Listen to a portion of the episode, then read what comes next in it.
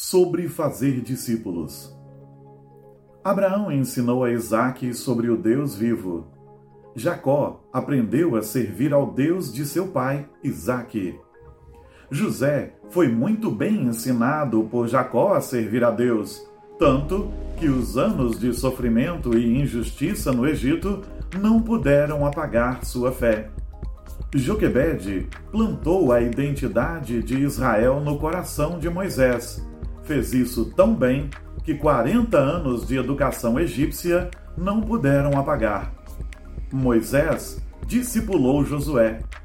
Josué treinou os anciãos que viveram após ele. O testemunho de Noemi e sua família foi tão impactante que fez Ruth desejar ser uma israelita. Eli ensinou a Samuel. Mordecai criou tão bem sua prima Esther que ela foi instrumento de Deus para salvar o povo de Israel do extermínio. Davi deixou instruções claras de governança e conduta para Salomão. Elias preparou Eliseu para sucedê-lo no ofício profético. Jesus ensinou aos doze. Barnabé acolheu Paulo.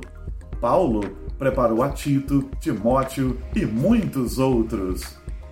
Áquila e Priscila ensinaram a Apolo. E nós, a quem estamos preparando? A quem estamos ensinando?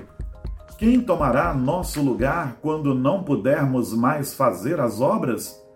Quais vidas teremos marcado? Somos chamados para discipular e não para vivermos para nós mesmos. Faça discípulos de Cristo.